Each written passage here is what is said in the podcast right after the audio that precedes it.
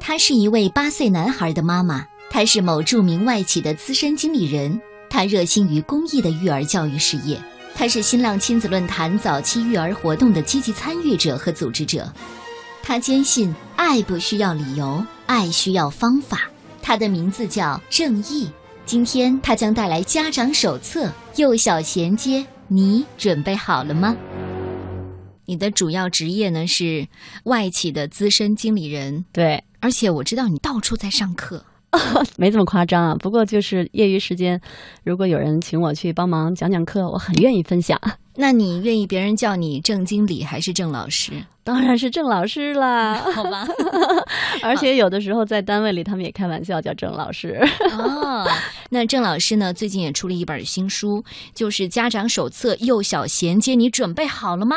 那我知道，其实很多的朋友，只要你的孩子在上到中班的时候，可能或多或少都已经开始接触。没错，没错。其实咱们现在的家长已经越来越有超前意识了，这也是为什么我也想把这本书呈现给大家的一个最主要的目的。我们讲幼小衔接。是孩子人生中的第一转折点，如何能很好的把这个第一转折点过渡好？希望能帮助到家长朋友们，能很好的帮到孩子们顺利成长。我女儿上中班，有这种焦虑的心情了。嗯，妈妈以后上学是不是要写作业？我说是要写，那我写不完怎么办？我说放心吧，我帮你写。这哪里的影响都把他这么小的小朋友都被影响到了啊！嗯，对我听到个已经上了小学以后家长问的我的问题，就是有一些焦虑，就比如说。不是特别爱上学啊，或者是上课什么注意力不集中啊，作业完成的很辛苦啊。那么其实我们更介意呢，家长在小孩子上小学之前有一种心态，就是怕孩子不能很好的过渡，总是有点吓唬孩子。比如说，啊，你都快上小学啦，那你以后要注意了，这电视不能再看啦，然后要学会做作业啦。还有呢，就是这游戏不能整整天玩了，还有睡觉不能睡这么晚了。那小朋友们就在想。哎呀，拜托，会不会上小学是很可怕的事情啊？我记得我当时在跟一个七岁半的小男孩聊天的时候，他自己告诉我，他说我已经上小学了，我是小学生，我再也不是吃喝玩乐的幼儿园学生了。其实我倒相信呢，可能是家长朋友们给了一些很好的影响，这也是我会建议家长的，就是说我们把孩子的成长的这个过程反过来刺激孩子，比如说啊，你要快上小学了，真让人羡慕。我们怎么会努力才能变成一个很棒的小学生呢？再有，你看小哥哥系上红领巾啦，啊，然后指着远远的那所学校的大门，对孩子做一些心理铺垫哈。那个地方只有优秀的小孩才会去，然后你要越来越棒哦，这样去鼓励小孩。尤其是我会鼓励那些小男生哈，希望家长们能在生活当中会跟孩子去讲说，因为你优秀，所以你才可以去到那里。因为你棒，所以你能从一年级到二年级；因为你棒，所以这个学校收了你；因为你在面试的过程中表现优秀，所以。他就是你的，可是你知道吗？我在听你这一番话的时候，我在想，我永远不要长大。但是，但是这条路必须走下去。好的，我们就说到这个幼小衔接哈，可能对于很多的朋友来说，会开始有点紧迫感了。嗯，所以我们的这本书吧，是通过时间的倒叙来呈现这个过程的，从孩子入学前一年。到孩子入学前一个月、三个月之后，到入学第一周、第三个月，目的呢，也是为了希望家长们在这个快速的消费时代，能很快的、很简单的去找到一个可执行的流程。那么，也希望呢，家长呢，在时间上有一个紧迫感，知道我们提前要准备什么了。幼小衔接家长手册书中提到了六个关键时间点：入学前一年、入学前一个月。开学第一周、开学第一个月、开学第二个月和开学第三个月，其实你会发现，在上小学之后遇到的一些问题，基本上都是上小学前没有解决掉的。而实际上，我们欲图在小学前解决掉的很多东西，其实在更小的年龄解决起来更容易。比如说生活习惯。我们说，在幼儿园阶段，其实我们完成生活习惯的培养；在上小学阶段，其实它是一个学习习惯的培养。如何让生活习惯顺利过渡到学习习惯，这是我们幼儿衔接要做的一个最主要的问题。其实你会发现，尽管我们的孩子上了幼儿园，尽管我们有很足够的喂养人在陪伴，但实际上入了小学之后，好多地方拖孩子后腿的是生活习惯上的一些细节。你会发现，刚刚入小学的孩子在头上个学期，基本上我们的学业其实从教学教案上来说并不是很重，二十以内的加减法，一百以内的加减法，那么识字的这个量，其实就正常的孩子的智商来说不难。但是你会发现，孩子需要熟悉校园环境、教室环境、上课的四十分钟的作息时间、不同的老师、更多的面对，还有那么多的孩子在一起变成好朋友，然后排队上操、摆桌椅啊、打扫卫生、做值日。弄板报，对吗？这些可能都是他在上幼儿园的时候没有遇到过的。那这些对于家长的评价体系来说，我们可能就关心今天上课讲了什么东西啊？上课你有没有注意听讲啊？作业有没有完成啊？但实际我们有没有想到过，孩子其实面临的这些所有的问题，对他来说都是新鲜的，都是不同的，都需要去面对，并且服从或者是适应的。如果我们能把他的大部分问题帮他事先有一些心理预知。或者说有一些铺垫，或者甚至于习惯上他已经很顺理成章，对这个东西接纳感很强。那么剩下的主要任务就是他比较有挑战的部分了，什么上课听讲啊，回来呃做作业呀，包括一些有难度的辨识了。正义老师说，幼小衔接最重要的就是帮助孩子从生活习惯向学习习惯的过渡。这本书呢，最有亮点的地方就是它分了六个关键点。第一个关键点就是入学前一年。我有一个问题哈，就是学前班必须上吗？这个问题问的非常好，就是我认为选择什么班不重要，选择这个班你要达到什么样的目的很重要。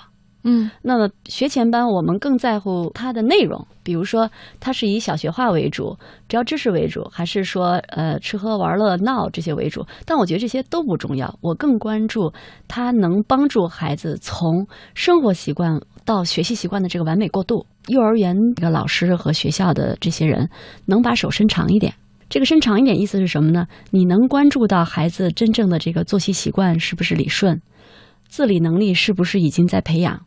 阅读习惯是不是建立？那么在我们入学前这一年，能帮助孩子把这个完成，那我就觉得很好了。所以其实你报不报学前班，我觉得不是关键。那也可能你上一个比较规范的幼儿园，也能帮你玩到这些。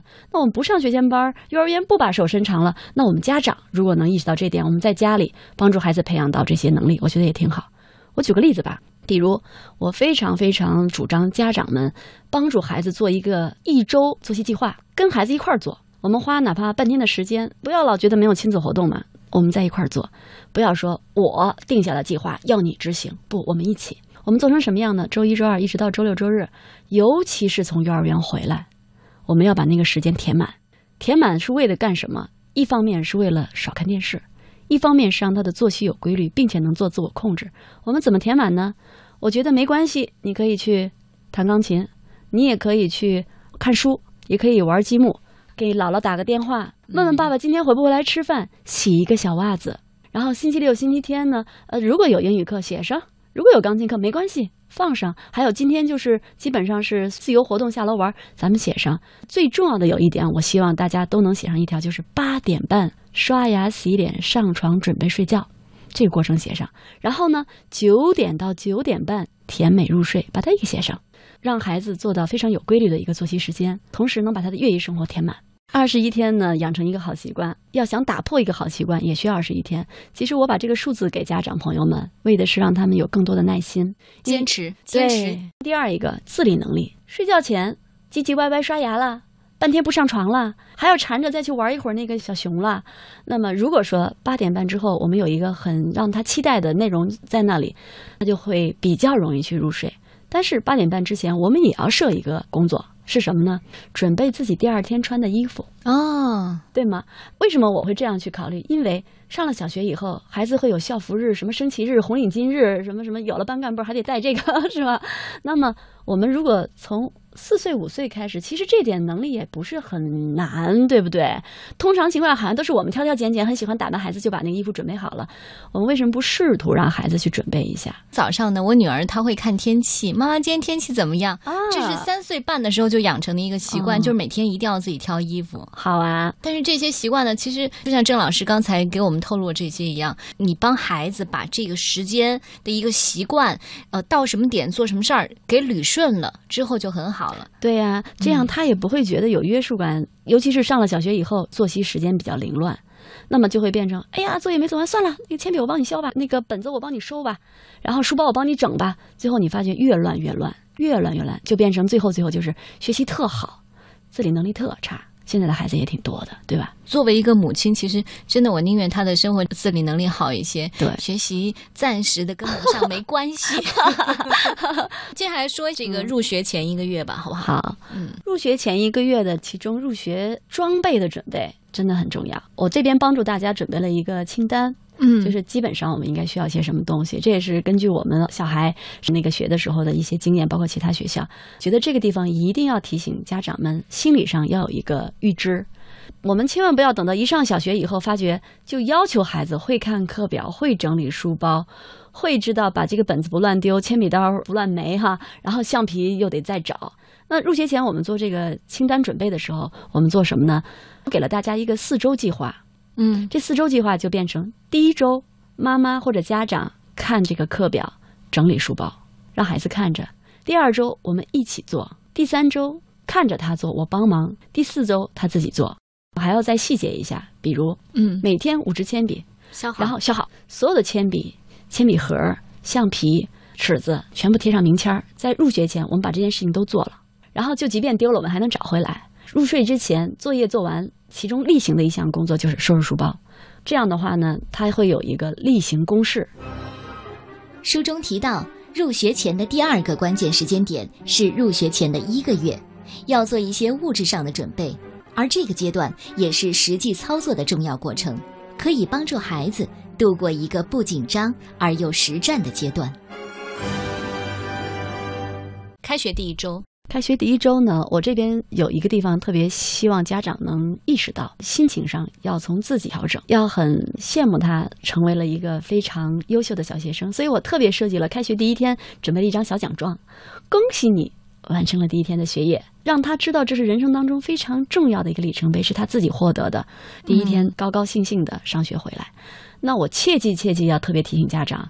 我们家长其实比孩子还担心他这一天的表现，对吧？对，这八小时你怎么过的？对你相信不相信？孩子一出校门，家长第一句话问什么？你能猜出来吗？嗯，你今天有没有听话？你们上课讲了什么？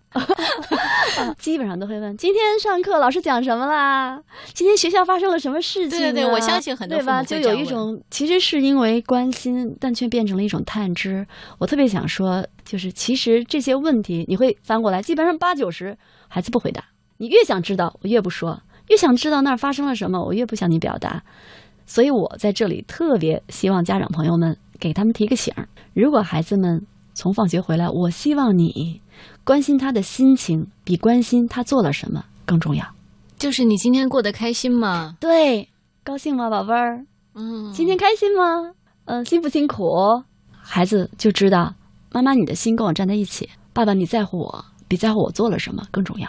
但是时间久了以后呢，你会发现你的孩子慢慢慢慢适应学校的生活，他会很兴奋的、主动的开始跟你分享他发生身边的事，比如说谁谁谁上课怎么怎么怎么啦，下了课他是第一个把作业做完的，可以允许下楼玩啊，哪哪哪哪个班的同学怎么怎么样啦，其实这些都是。他主动分享给你的，你会觉得你变成了他世界的一部分，那感觉也很好的。OK，家长们，你们准备好了吗？孩子在九月份的时候，或者在明年的九月份将要入学的时候，这一些步骤你们都有想到吗？你们都有去实施吗？